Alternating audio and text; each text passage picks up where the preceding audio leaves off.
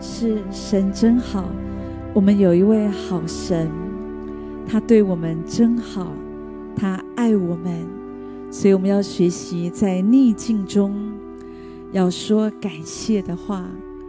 主耶稣鼓励我们要常常感谢，要为着每一件事来感谢神，常常学习数算神的恩典。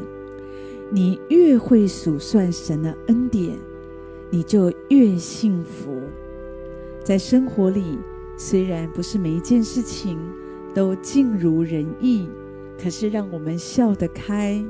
事实上，常常有很多事是让我们很悲伤、很痛苦的，可是神是我们的力量，这样生命的力量是在我们的里面。当我们呼求神，我们就会经历到神帮助我们，即使面对困境，就会有不一样的想法。知名的日本女作家三浦綾子。有一个故事是这样说：因为她住的地方附近的工厂，那个时候正在进行工程整修，所以他们日夜赶工，所以常常发出很多的噪音，噪音不断，所以搞得他常常没有办法好好睡觉。所以隔天早晨，当他醒过来的时候，因为睡不好，心情就很不好。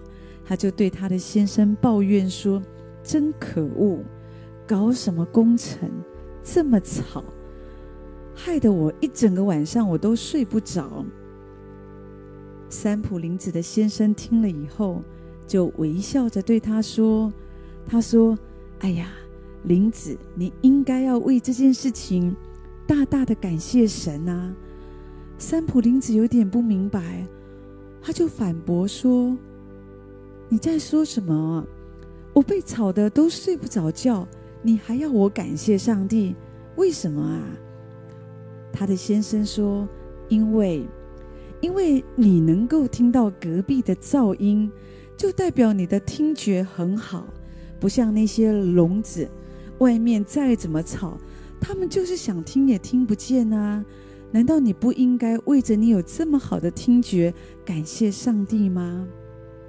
是，人处在不顺利或是逆境当中，我们比较难发出感恩的声音。我们总觉得别人不应该这样，别人不应该那样，或者我们在受挫的时候，我们就自怨自哀、自怜苦叹，觉得自己好可怜啊。是，当然你可以这样子想，可是你这样子想，自怨自哀，在那里埋怨。你的心情是不是变得更好呢？我们的经验告诉我们，常常不是这样。我们越发怨言，我们越多的抱怨，越多的自怜，我们的心情就越不好。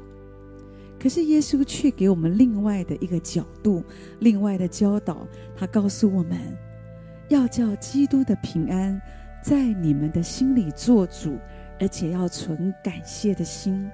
不要失去里面的平安。无论发生什么事，你可以说：“耶稣，求你更多的住在我的里面，求你的平安来充满我。我要来感谢你，我要来赞美你。”主说：“无论做什么，或说话，或行事，都要奉主的名，借着他感谢父神。”也就是说，当你不容易感谢的时候，你可以说。主啊，我奉你的名为这件事来感谢。虽然我心里我的感觉不是这样，我很想报复，我很想骂人，我心情糟透了。可是我要奉你的名，我要来感谢，为这一切我所知道的，我所不知道的，我所不明白的这些问题，神，我要来感谢你。是，当你常常学习在逆境中。你说感谢的话，你会发现你正在建立一个新的思绪，你的思想会开始渐渐的不一样。那么，无论你处在任何的环境里，什么都不能够搅扰你的心，你就能够经历刚刚我们所念的经文：基督的平安、耶稣的平安、上帝的平安是在我们里面做主。